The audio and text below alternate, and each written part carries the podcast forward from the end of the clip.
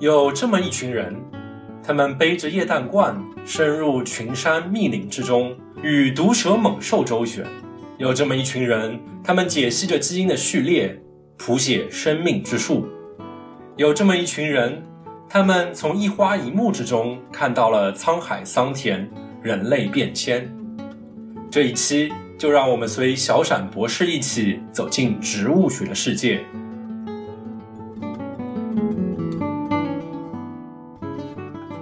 猕猴桃在新西兰，就大家知道成为一种非常著名的商业化的水果。但其实大家回过头来想这个事情啊，现在叫奇异果，名声大噪。但是其实呢，它真的是原原本本土生土长的中国植物。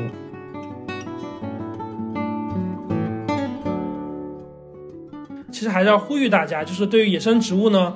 还是那句话嘛，就大家说，没有买卖就没有伤害。真正的能克制自己，不去买卖这些野生的植株的话，可能会对于盗挖的现象有一定的缓解作用吧。其实这里建议的呢，就是第一，去正规的那个植物培育所去买他们培育出来的品种；第二个就是说，如果你有自己的能力和技术的话，从种子开始种起，这样也是一个很好的选择。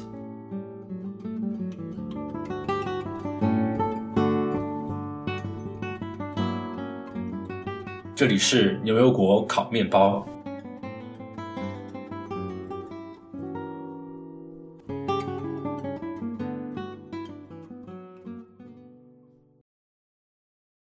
大家好，欢迎来收听我们这一新一期的牛油果烤面包节目。我是尚我是 David。这一期啊，我们会聊一个非常有趣的话题——植物学。然后听到植物学的话，其实这是一个跟我们大家。各方各面都很息息相关的一件事情，小到说，哎，我们自己可能要养养植物，或者说是平时出吃的蔬菜，或者是路边看到小花小草，会好奇说，哎，这是什么植物呢？大到其实我们看那些电影里面会讲到那些十八、十九世纪的探险家到全世界各地去采集各种各样的稀奇古怪的那些植物，或者说是我们自己跑到自然历史博物馆，其实你会发觉。很大的一个分区都是在那边帮你介绍植物的各种形态和它们的演变过程。所以呢，今天我们就非常有幸的邀请到了植物学的博士小闪博士，给大家来介绍一下植物学的来龙去脉。大家欢迎，欢迎。哎，话说提到植物学啊，我就好奇，比如说 David，对于你来说，你身边跟植物学最有关的是什么呢？跟植物学最有关，哎呀，这个问题问到我了。首先，我自己呢种一些植物，比如说我们后院种了一些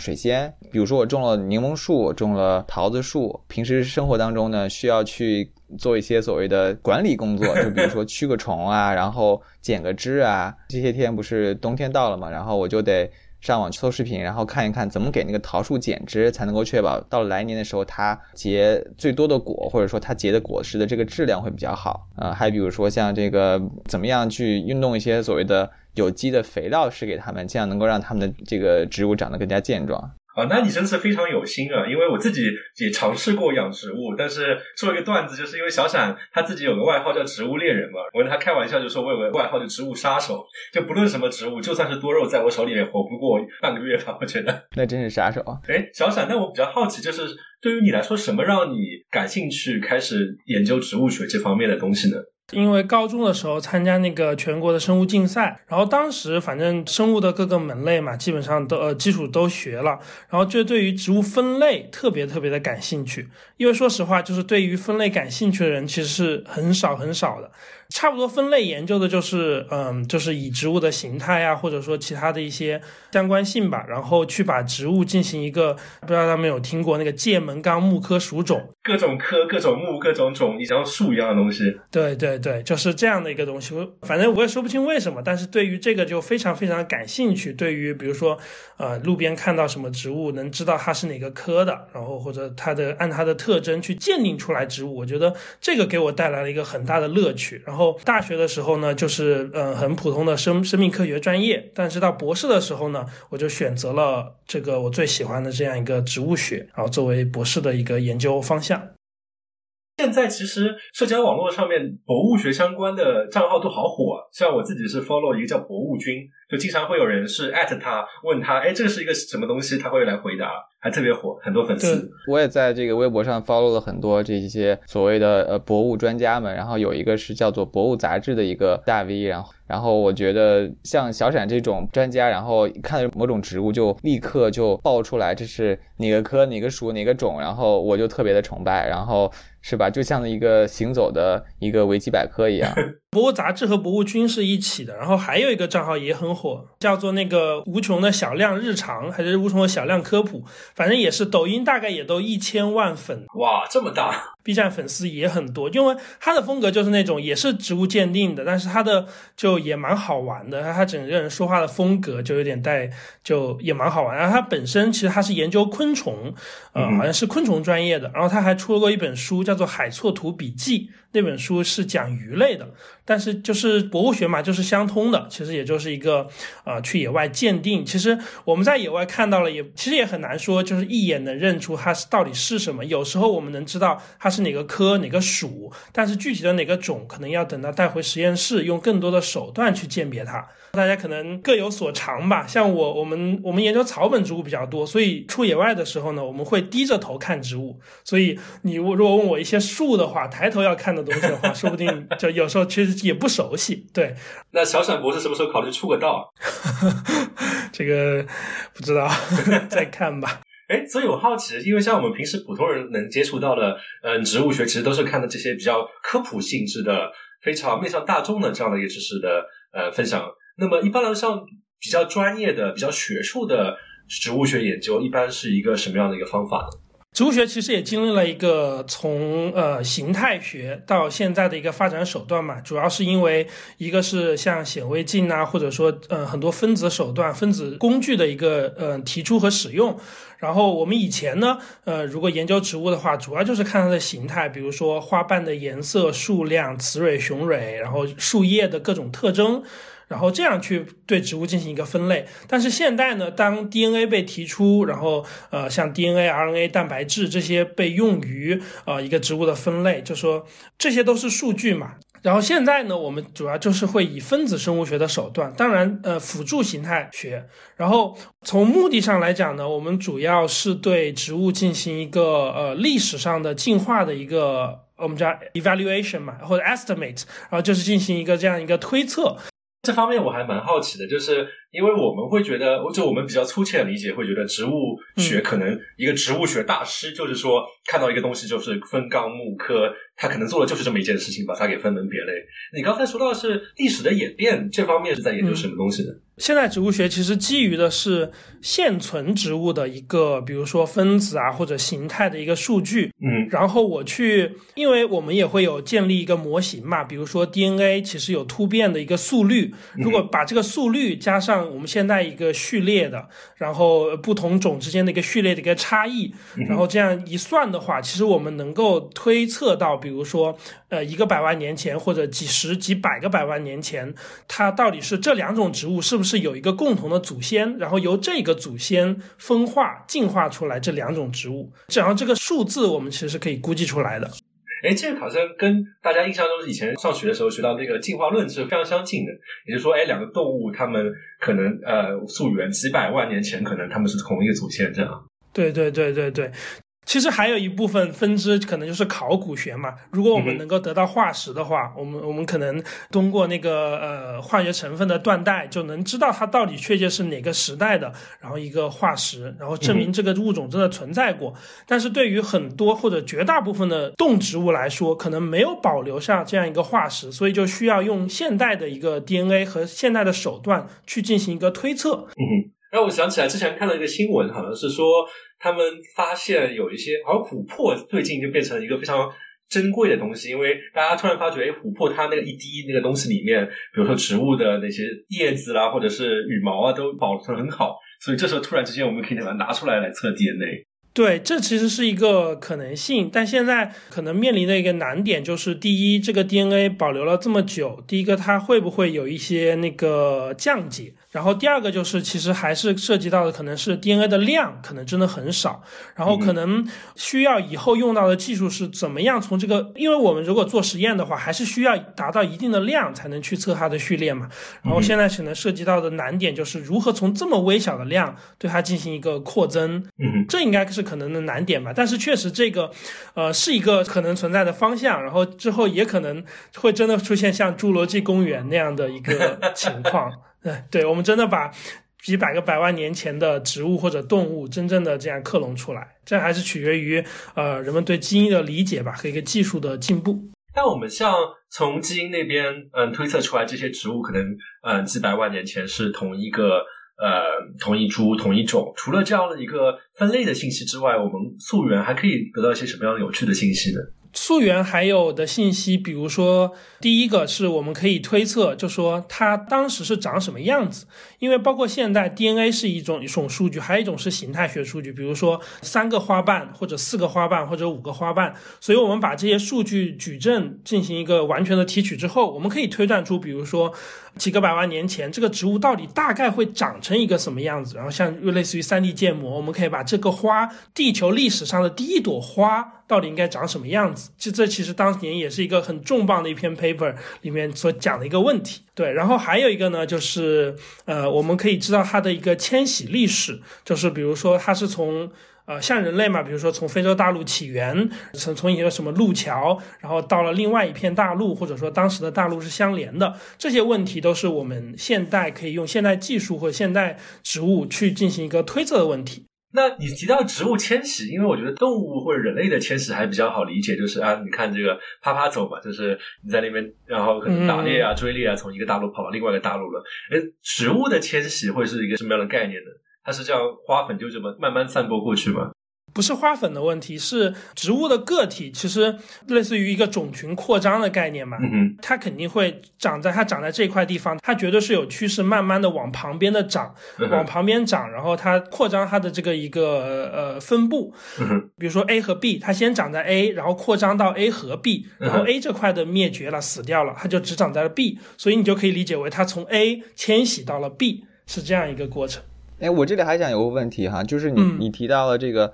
呃所谓从植物迁徙来研究人类迁徙的历史，这让我想到之前看的一本书，就是讨论到说这个所谓的呃人类经历过几次革命，呃其中有一次农业革命，就是它的一个标志性的一个事件，就是人类驯服了水稻或者是小麦这些主要的这种谷物的来源。那实际上这是是一个人和植物的一个非常非常呃有趣的一个经历。实际上人类的这种所谓的呃，农业革命实际上从另外一个角度也可以说是小麦或者是水稻，他们驯服了人类，就是因为在此之前，人类实际上实际上是属于一个大多数都是采集或游牧民族，那么他们都是在这个世界里呃四处奔跑着，随着这个他们所采集的这些呃植物或者说他所追猎这些动物，他们是四处奔跑的。但是当这个小麦或水稻被驯服了之后，他们就需要生长在一块固定的区域。从而人们就是扎根了下来，然后在那儿就开始定居，然后开始形成了这个村落，形成了渐渐的城市，然后再慢慢发展成了今天这样一个样貌，也相当于一个植物对人类吧一个非常非常重大的影响。嗯，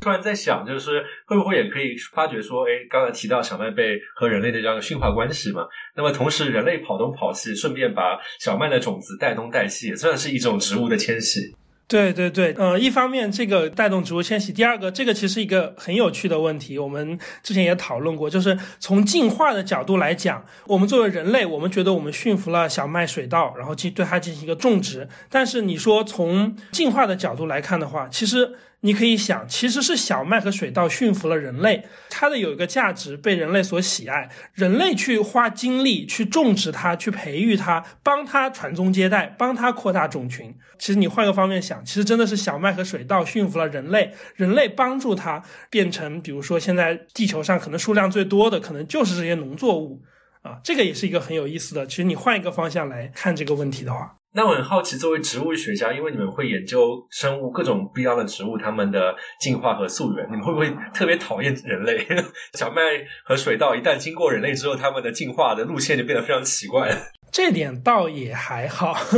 呃，其实确实就是说，当人类出现或者进化的话，其实是其实影响了很多很多植物进化的一个历程。但是呢，就说实话，人类也是自然界中的一环。其实，呃，无论是哪一种植物面临的自然，我们所谓的自然选择和人为选择，嗯，在我看来没有什么本质上的区别，其实都是一种外界对它的影响。当然，如果没有人类的话，可能地球会是另外一种样子，这这是绝对的，对吧？嗯哼。就相当是你们研究迁徙的时候，也会研究人类的影响，也会研究，比如说大自然本身的影响。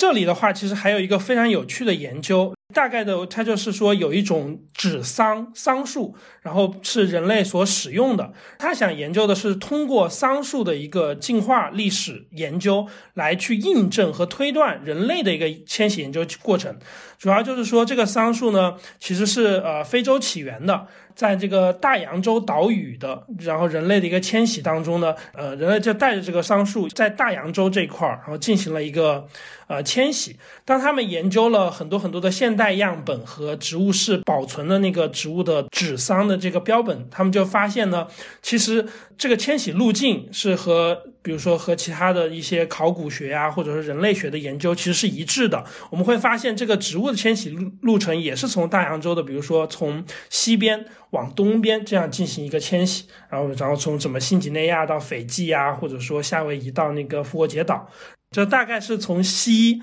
到东这样一个迁徙的一个呃路径，对吧？它就反映了这个在大洋洲多个岛屿当中，这个人类到底是一个怎么样的一个迁徙的一个过程。就相当于是当时的最早期那些人类在那边迁徙的时候，一方面是吧带着一些生活用品。然后他们就慢慢的变成了文物，我们把它挖出来，说哦，其实几百万年前这里他们到了这里。与此同时呢，他们还带一些种子，当时就种在这里了。这样的话，我们现在可以跑过去，哎，看这边有棵树，我们来做个 DNA 分析，说哎，它的列祖列宗其实也是在几百万的那个时间点种下来。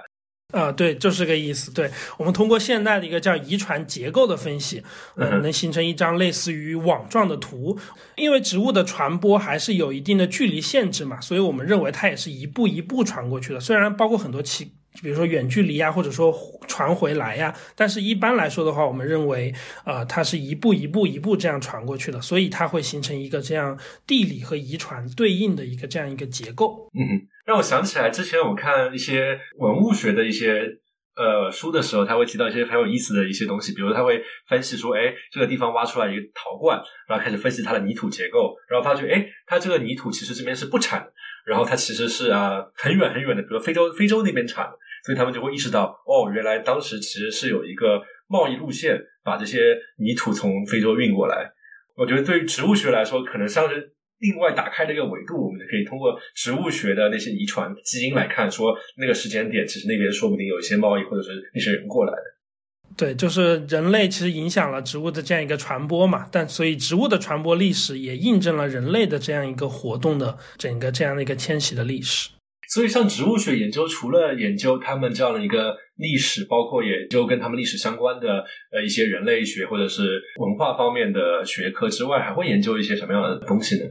还有一个问题就是，我刚刚谈到的是我们是过去的一种推测嘛，然后还有一类，其实还有另外一个方向的事情，就是我们对未来的一个推测，比如说结合到地理的变迁，结结合到现在对气候一些数据的一些预测，我们其实可以判断，呃，就比如说。某一块地方或者全球这样一个植物的多样性，它会减少或增加，然后这个植物可能在五十年内，我们会推测，你们可能会听到很多推测，推测这个植物将来要灭绝。其实这也可能是我们能得出来的一个研究，可能得出来一个结论。比如说，几多少年之后，这个物种可能会向北迁徙，或者它的栖息地会急剧的缩小，或者说它就会消失。所以我们会提倡大家去保护它，这也是我们研究当中的一个意义吧。哇，这个好神奇啊！我感觉听起来就像仿佛在预测某种植物这个将从这个地球上消失，然后并且能够让人类有着针对性的去做出一些可能会阻止这样一个情况发生的这些事情。我觉得这个还是非常有意义的哈。因为我会想到说气候变化，大家脑海中想到是一个北极熊在那个很小的一块冰原里面瑟瑟发抖的这样一个形状。其实不仅仅是动物，植物也会受到很大的影响。我现在开个脑洞，我在想是不是气候变暖之后，以后这些热带生物其实都长在俄罗斯这种 非常北的地方，因为气候变迁的原因。对对对，你的设想其实也是现在一个大的趋势，很多植物都往北迁了，因为北边越来越暖和。但这样容易造成的就是，原来北边那些喜欢冷的，或者说呃它耐冷的那些植物，就会被南方的这些植物优势给它取代掉。嗯哼，就是随着植物北迁的一个大方向的一个进程，然后这样北边的植物其实是很容易受到一个危害的，他们会没有办法生存下去。对，其实像你说的一样，可能植物也是站在一块冰上在瑟瑟发抖，就 是那种冻土的草在那边陪着瘦骨嶙峋的北极熊瑟瑟发抖，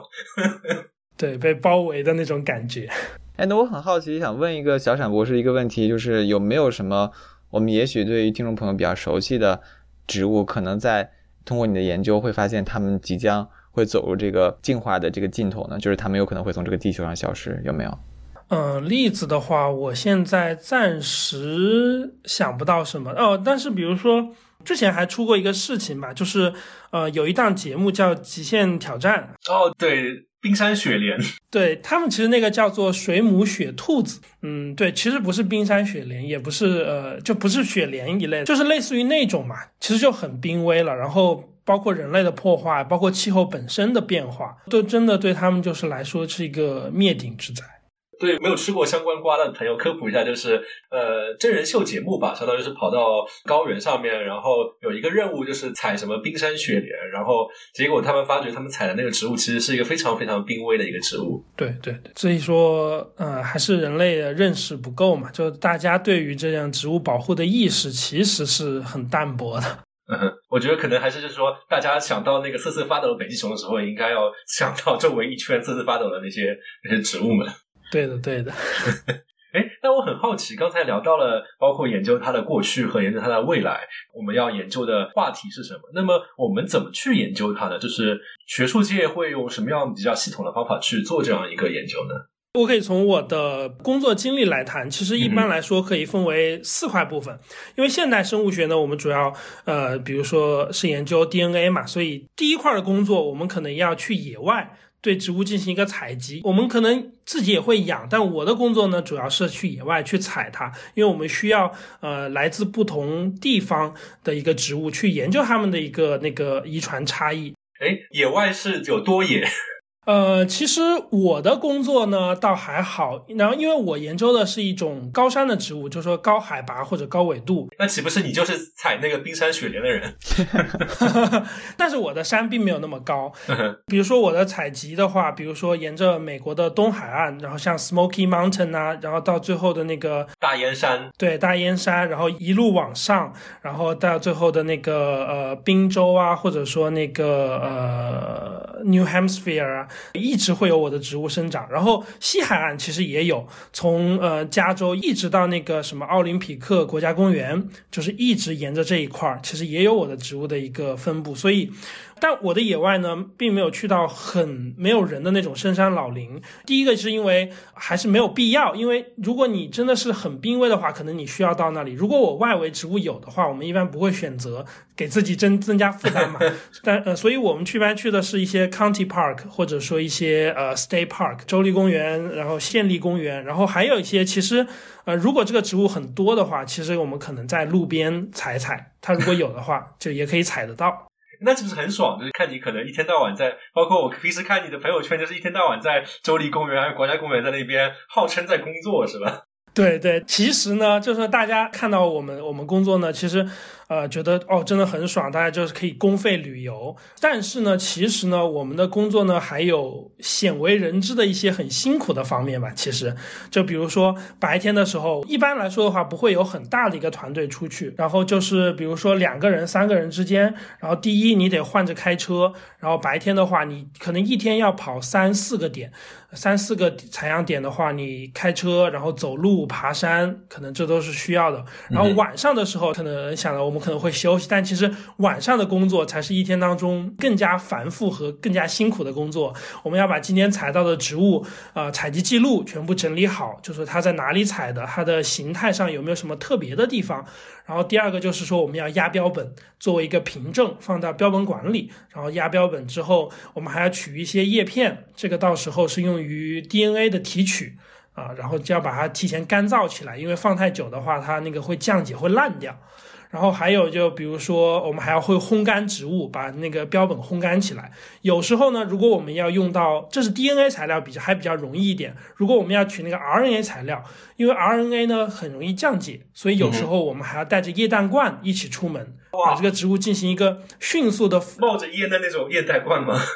对对对对，就像做那个冻干什么一样的，就是一定要把刚采的植物叶片迅速的放到负二十度里面去冷藏冷冻起来，这样的话呢，才能保证那个 RNA 不被降解。然后做完这些事情的时候，基本上就已经深夜了，因为有时候我们每天肯定要采一百多份标本，加上几十个群体的呃材料，一个群体就是十几个植物。这样加起来还是蛮吓人的。这件事情办完了之后，我们就得赶快睡觉了，因为第二天还有同样的一个工作周期要等着我们。听起来，我总结一下，是不是研究你们这个植物学的这样的一些人们，不仅要头脑要好，而且身体也更要好，是不是？就是不仅要这个要能够找到植物当中的蛛丝马迹，还要能够承受这样一个高强度野外的这样一个工作，还要背着液氮罐，它爬上爬下是吧？倒不用背着，放车上就好了。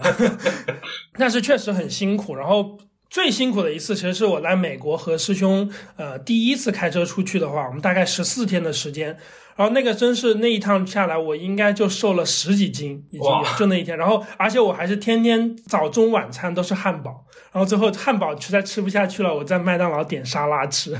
就是有种感觉，最后坐在车上，感觉整个人的内脏都是在燃烧的，就是那种睡眠严重不足的感觉，但是你又没办法，得一直熬下去。平时在野外采集这些样本的时候，会碰到什么野生动物之类的危险情况吗？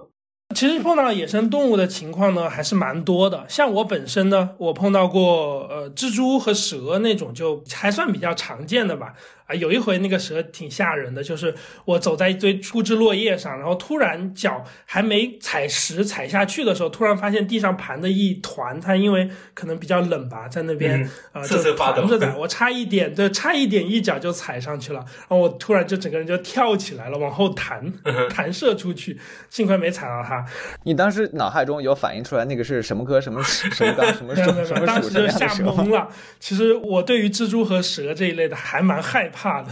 给人一种湿漉漉的恐怖感，是吗？对对对，然后像我们钻林子的时候，经常就是各种蜘蛛网就往脸上糊，但这个我已经习惯了，对，就那种感觉。然后还有呢，是有一回在那个大燕山那块儿，我们是碰到了。我当时其实我师兄太累了，在车上休息，然后我一个人去走那条那个 trail，然后我是真正的看到了一个小的黑熊。我当时是有一个山坡，然后我我就听到那里有声音在踩树枝，我说但不可能，那上面没有路，为什么人会在那上面走？然后呢，我就把头往上抬过去一看，然后就看到一个，其实是一个小黑熊，能看得出来头很小。然后我就看到它，然后我们两个就对视了几秒钟之后，我害怕母熊会在附近嘛，然后我就也不敢跑，就慢慢的、慢慢的往后退，退出去了。因为当时那条路上也没有什么人。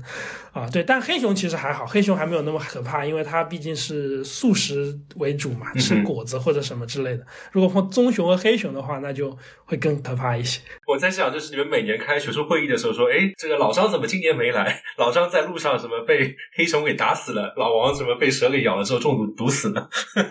那倒也真的有，确实是，其实蛮可惜的。对对对，真的有不少的植物学家，真的就是死在了就是野外的这个工作当中，而且尤其是那种他经常跑野外的，就像我们说的那个淹死的都是会游泳的人，就是因为他经常去，所以你不真的不知道会碰到什么样的危险。啊。然后我朋友当时也是，他们就开车在路上走，突然一个巨石就是从山上滚落下来，当时是砸在了后座，如果再慢个几秒，是真的我那个朋友可能也就没了。有些很危。险的植物，比如说有些呃毒蛇，像竹叶青、烙铁头，然后包括一个可能以下画面会引起有点不适，就是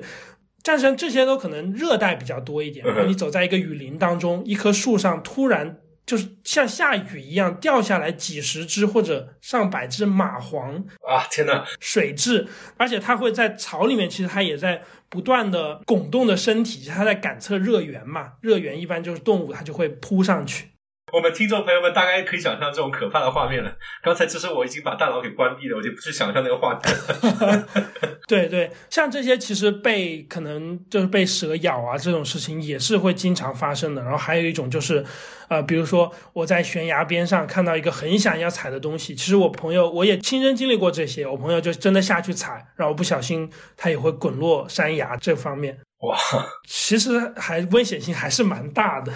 那非常辛苦的把这些植物的标本在实地都采摘完了之后，那下一步会去做些什么事情呢？呃，下一步就是我们会进行一个预处理嘛，有的干燥，有的比如说放在液氮罐里，然后呢，我们会把它带回实验室里面去，然后根据你呃的要求，可能会做一些 DNA 或者 RNA 啊，包括还有一些，比如说我们想研究它的一个什么香味物质啊，这些化学成分等等等等，我们会这些进行一个提取。然后，比如说送到公司去，呃，测序 DNA 来说的话，送到公司去测序。然后测完序之后，我们拿回来的就是一些序列的信息。然后这样会会进行到我们第三步的工作，就是一个生物信息学，就是写代码研究人家的 pipeline，或者说自己去写一些写一点，然后去把这些呃 raw data 这些原始的数据去拼接成一段。呃，可以使用的一些 DNA 的序列，甚至说大家可能对基因组这个词可能不会很陌生，其实也是这样的。其实测序的时候没办法整个一条都测出来，其实我们测出来都是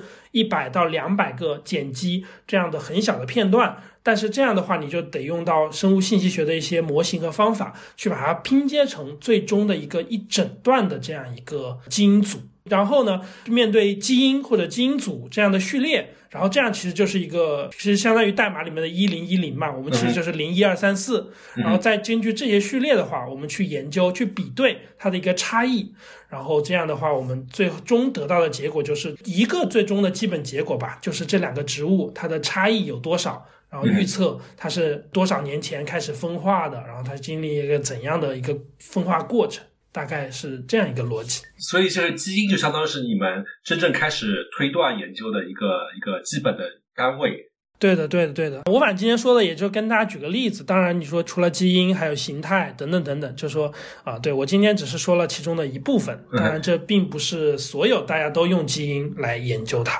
哎，那我很好奇，因为我们可能平时高中生物书上面看到，就是比较。古典的那些植物学家都是通过形态，大家可能印象中还有那种画的什么什么四瓣的花、三瓣的花这些东西。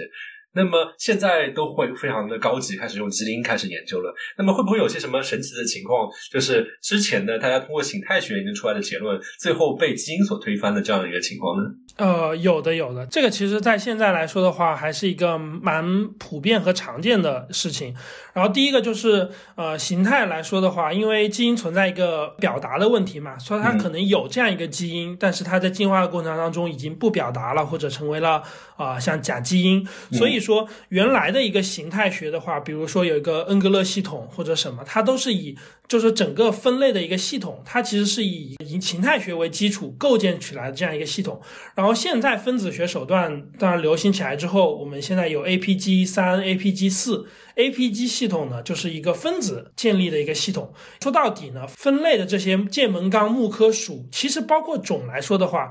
呃，其实就是基本上，我们可以认为他们其实是人为界定或者人为便于自己的研究而人为描述和界定的一个分类的单位。其实你说生物界中是不是真的存在这一个科就是这样一群植物？其实是不存在的，这是人类为了自己的研究长得像。对他去觉得我是这一棵这一群植物，它其实是有一个比较相近的共同祖先，然后这样来做的。所以说呢，就对于恩格勒系统形态的系统和现在分子系统，其实有很多的科已经发生了很大很大的变化。比如我研究的百合科，原来的广义百合科包括很多很多植物，然后现在百合科已经四分五裂了。然后已经分了很多很多的小科出去。现在的呃狭义百合科的话，基本上只存在啊十几个属，加上七百多种植物了。我相信原来可能应该可能有几千种吧，应该可能会有的。一个是分得很细，第二个就是说原来认为呃亲缘关系很近的两种植物，现在可能差的都很远了。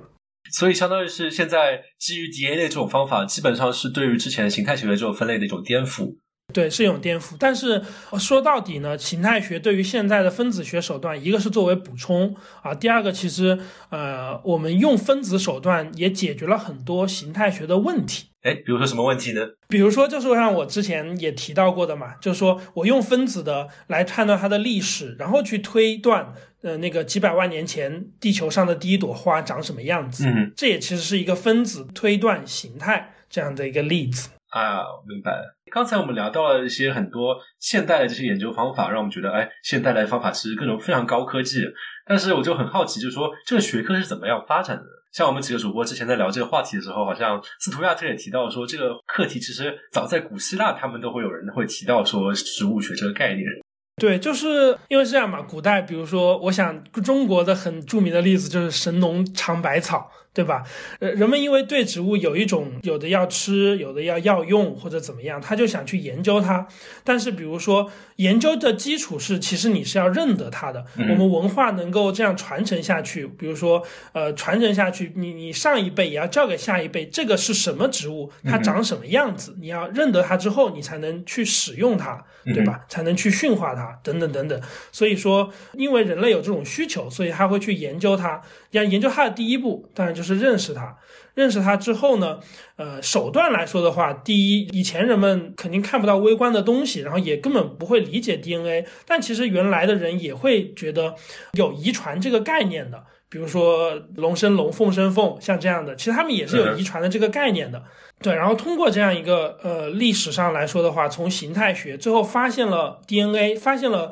DNA 才是一个呃中心的影响遗传的一个物质。然后发现 DNA 其实是就是由四种基本的碱基构成的，然后这样可以把它进行一个类似于现在的数据化，这样才是其实慢慢分子生物学才发展起来。这样由分子生物学之后，又用分子生物学的手段重新去，其实重新去审视原来很多的一些分类学的问题。其实有些问题可能就是重复做，呃，生物的研究就是个螺旋上升的这样一个模式。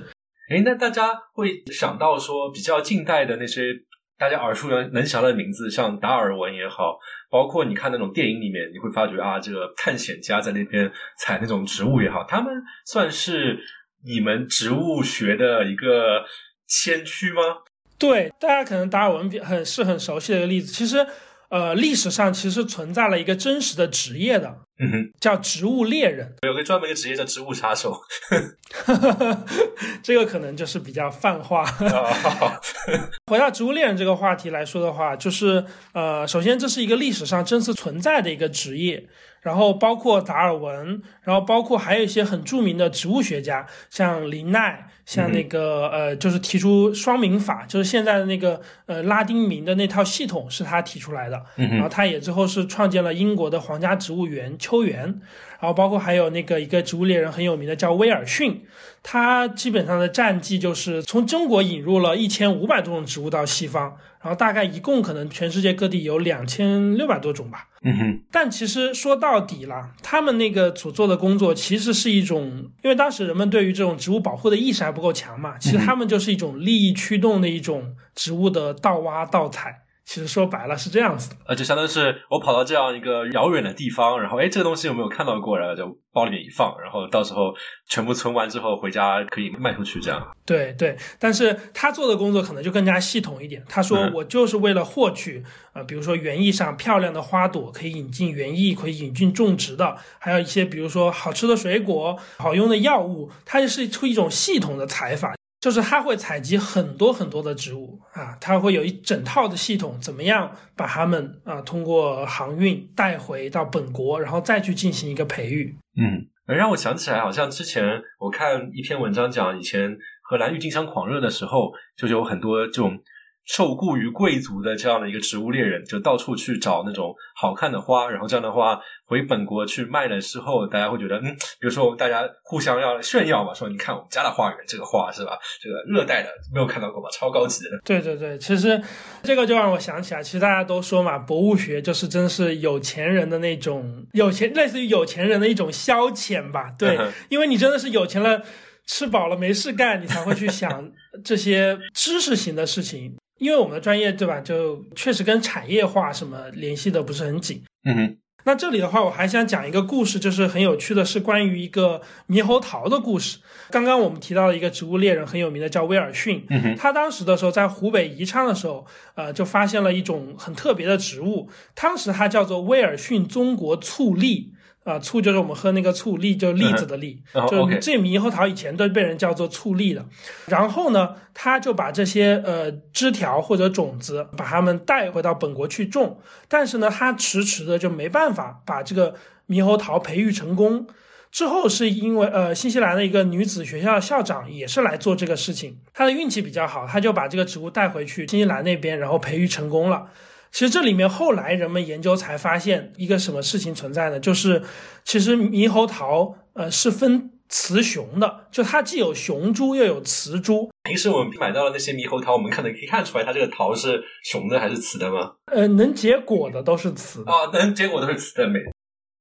一定是雌株结果。就是 雄株的话，它开的那种雄花嘛，就是提供花粉的。对，它的植株是分开的。我们看到那个猕猴桃的树可能都是雌的，那么雄的其实长得也看不太出来，因为它也不长果。对对对，所以这就是威尔逊他当时当年不明白的地方，他采集的枝条都是雄株，对嗯他可能当时也没有限定于去的时间吧，他也不一定会一定能看到挂果的枝条嘛，对吧？嗯所以他当时一如果它不开花不结果，他可能也分不清雌雄。呃，这就是后来猕猴桃在新西兰就大家知道成为一种非常著名的商业化的水果，但其实大家回过头来想这个事情啊，现在叫奇异果，名声大噪，但是其实呢，它真的是原原本本土生土长的中国植物，对它并不是一种舶来品。猕猴桃要认准了。湖北宜昌，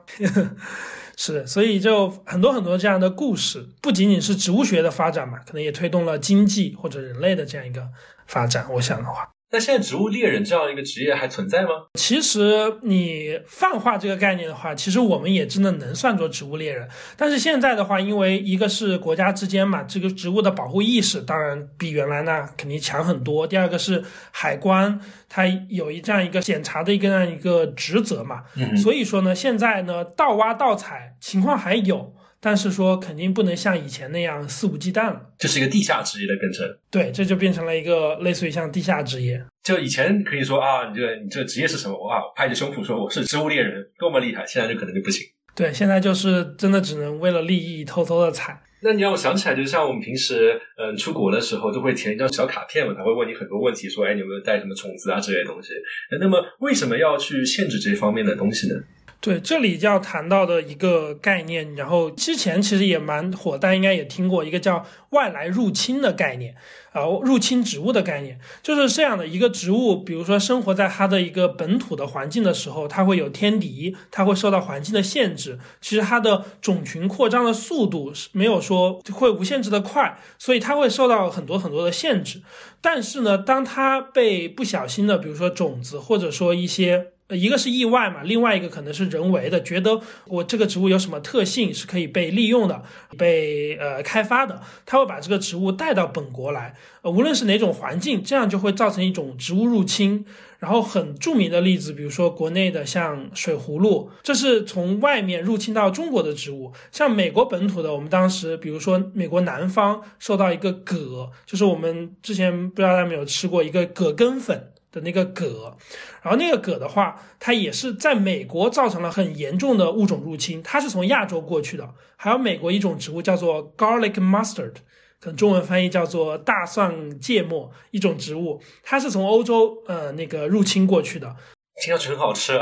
呃，它就是有一种那种辛辣的那种味道吧，但是对，然后它也是一种很严重、很严重的物种入侵，所以呃，当物种脱离它本土的一个生长环境的话，它可能会会受到它就是不受限制，它就没有那些天敌会吃掉它或者怎么样，它就会产生一种过度繁殖的一种倾向，然后不断的发展自己的种群。像现在美国南方，因为葛是一种爬藤植物嘛，其实你去美国南方，尤其是高速公路旁边，你会看到铺天盖地的被一种，无论是树和草都被一种植物盖满啊，那种其实就是葛。其实它对当地的生态环境和多样性是一种非常非常严重的破坏，因为它把树都盖起来了，那些树得不到阳光，它就会慢慢死掉。然后包括底下的一些草或者说植被，这草本植物来说的话。小冉博士，你这让我想到了我小的时候的一个经历哈，就是我记得小的时候，我们那个时候小学的时候出去春游，然后我对这个所谓外来这个物种入侵的第一个印象就是春游的时候，然后。我们在那个就外面的公园，然后或者说是那种呃丘陵地带去玩，然后这时候自然老师说：“看同学们，你们看这个路边上长着那个一个黄黄的，像一个鸡冠花样子的那个黄黄的，那个叫所谓的加拿大一枝黄花，这个是对我们本地的这个植物有一个破坏性的抑制作用的。然后它实际上是一个外来物种，然后这个是我记得对外来物种入侵的一个第一印象。这个是不是也是随着你们植物学的研究会？”呃，也是一个相当于一个教育作用，让告诉大家说什么样的植物实际上我们不应该去采摘或者去种植它们，我们应该去及时的发现，应该及时的去把它们进行一些消杀。对的，对的，像加拿大一枝黄花，呃，对，也是一个很著名的例子。所以说，这就为什么海关需要你填那个表。第一，你就是自己要确定自己并没有带外来物种回去，即使这个花非常的好看，我真的很想回去种，但其实你带来的可能是一场。像像胡振翅效应那样，带来是一场不仅仅是一朵花的问题。对，然后所以说海关会要求你，第一，你不去主动的带一些呃这样的外来植物入境；第二个就是，实际上像我之前提到的，有一些入侵真的就是意外，它可能植物就是种子非常的微小，不小心落在你的包里，或者说你的粘在了你的裤子上，像那种有小钩子的那种植物，你就不小心的把它带入了一个国境。所以说我在美国的公园里面，我觉得有一个这样的那个设施挺好的，就是每进一条 trail，它会有一个。类似于刮鞋子的那个是吗？对，刮鞋子的那个东西，那个东西其实就是说，你其他地方可能鞋鞋底会带一些种子，你先把它刮干净，然后这样的话就不会对那个公园其实上有一个影响。对，我觉得那个东西其实蛮好的，也是一个就是那是防止国内嘛这些呃国国内各个公园之间或者其他的一些啊一些入侵植物的一些繁殖，一去抑制它的这样一个作用。哎，提到外来物种入侵，让我想到我之前看那个新闻，就是好像说，因为我们在加州嘛，加州有很多的多肉植物，包括现在你看网上面其实多肉非常火，因为特别可爱，比较好养。然后我就看到有人说，呃，会有人在加州的海岸边公路上面挖这边的多肉，然后运回国内去卖。那这算不算是一种对于植物多样性的一种破坏呢？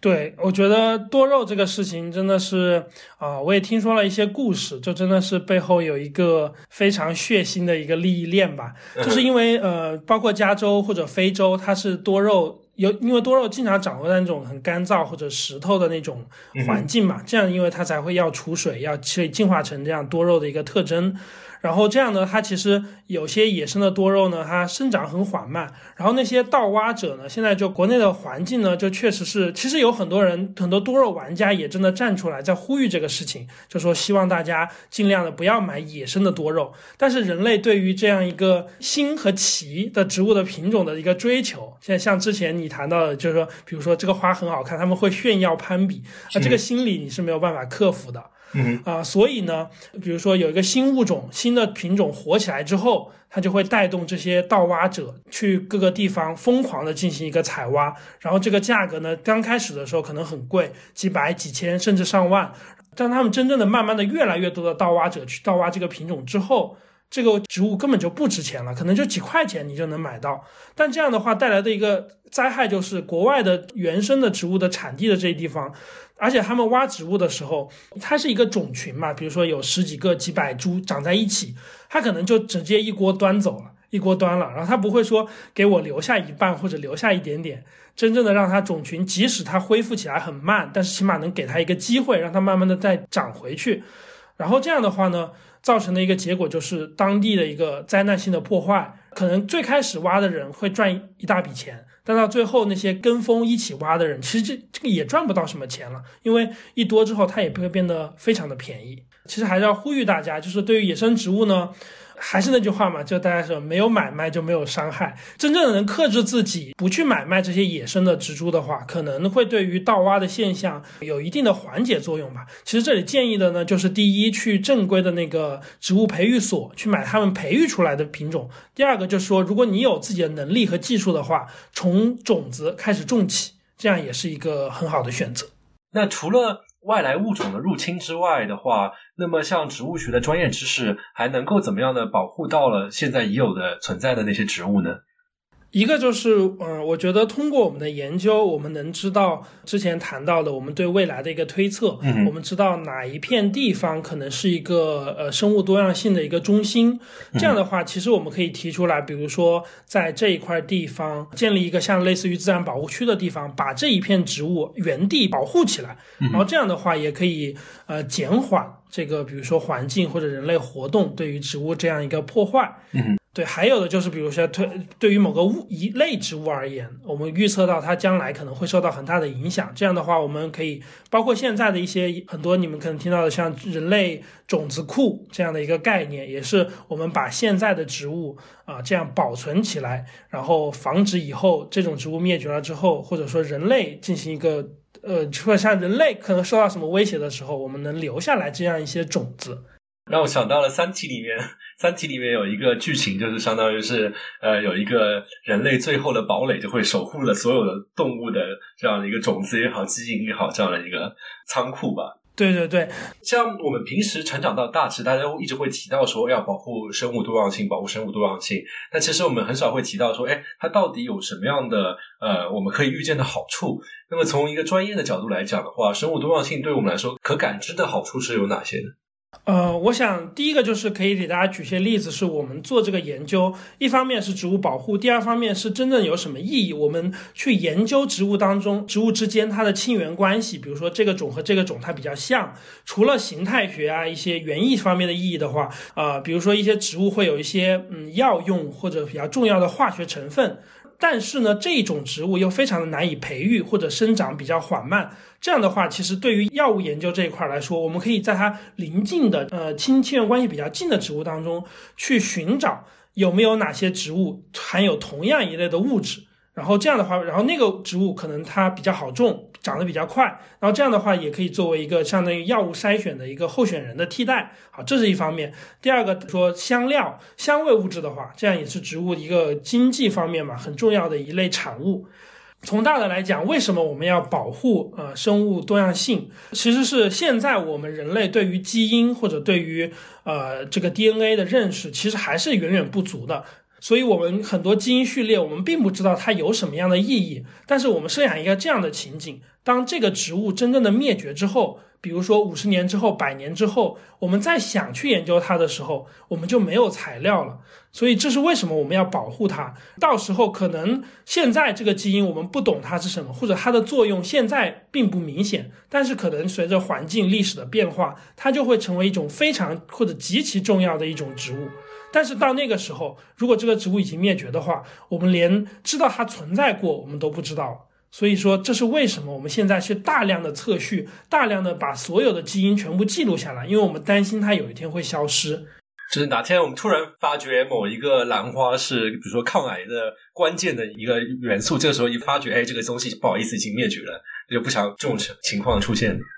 就是给未来的子孙后代留存一丝的可能性，是不是？我们希望不希望把这个可能性给扼杀掉？对，所以呢，这样也会存在一个矛盾嘛，就是你现在的经济发展水平其实没有多余的钱去做这些事情，但这些事情又很重要，所以这就看一个平衡的关系了。就不要等到未来子孙的植物学家开始研究的时候，发觉，哎，不好意思，大部分都能灭绝，没什么好给你研究了。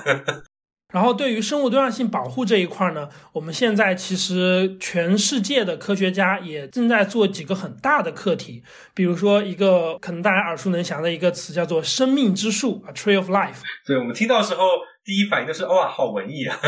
对，然后其实魔兽世界里面也有这样“生命之树”的这样一个物种的存在。对，对然后。呃，我们这里谈到生命之树呢，更多的是类似于，呃，其实第一个提出来这种树形的进化结构的，也是达尔文。在达尔文的一个珍贵手稿，其实一张很有名的图片，就是画了一棵像树一样的，然后说，A 这是 A，这是 B 物种，这是 C 物种。其实它是一种树形的进化关系。简单的理解，也就是说，任何两个物种，我们往呃历史溯源，我们一定能找到它的共同祖先。无论是人和一朵兰花，还是一朵兰花和一朵百合花，只是说它们的共同祖先出现的时间可能距现在比较近一点或者远一点。然后呢，我们要构建的一个生命之树呢，比如说所有植物，对对吧？然后构建这样一个生命之树，了解和明白所有植物的这样一个呃互相的一个亲缘关系。比如说现在是基本上是美国的呃一个大佛罗里达呀，然后这些大学在牵头，然后中国的有个叫华大基因，他们其实主要的出苦力和出钱，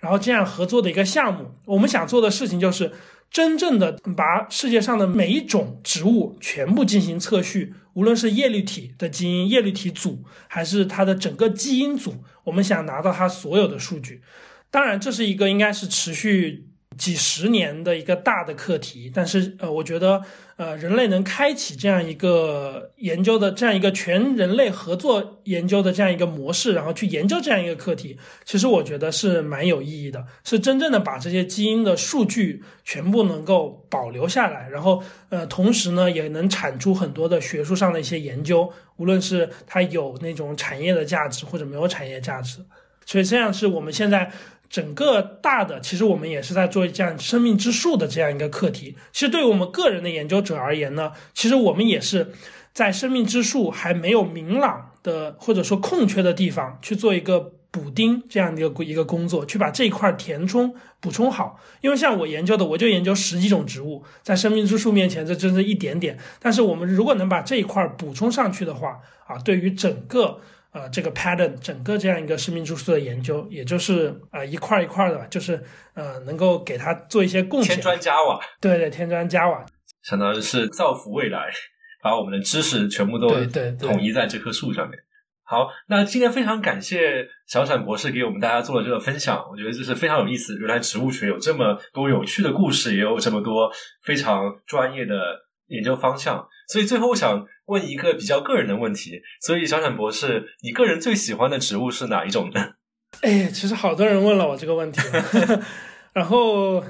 那我还是想选我当年研究的那一个类群吧。但那个类群呢，就不是耳熟能详，叫做牛饼花，就是 twisted 啊 stalk，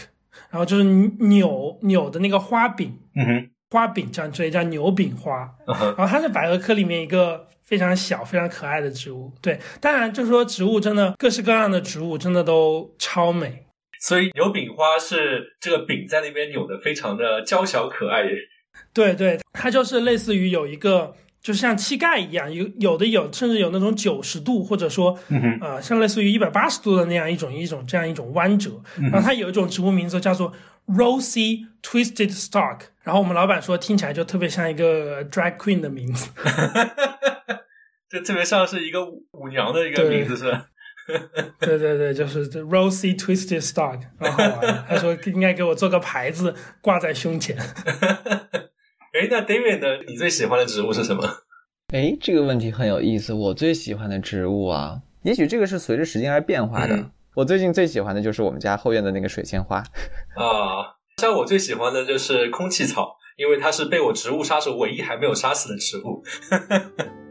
好，那非常感谢大家收听这一期的节目，也欢迎大家来到我们的讨论群里面讨论一下你最喜欢的植物是什么，包括我们也可以更分享更多跟植物学有关的一些小趣闻。我们节目在各大播客平台都可以收听到，同时我们最近也在招志愿者，然后也欢迎大家踊跃的来报名。具体的信息我们会写在这期内容的 show note 里面。好，非常感谢大家的收听，我们后会有期，下期再见。拜拜，拜拜，拜。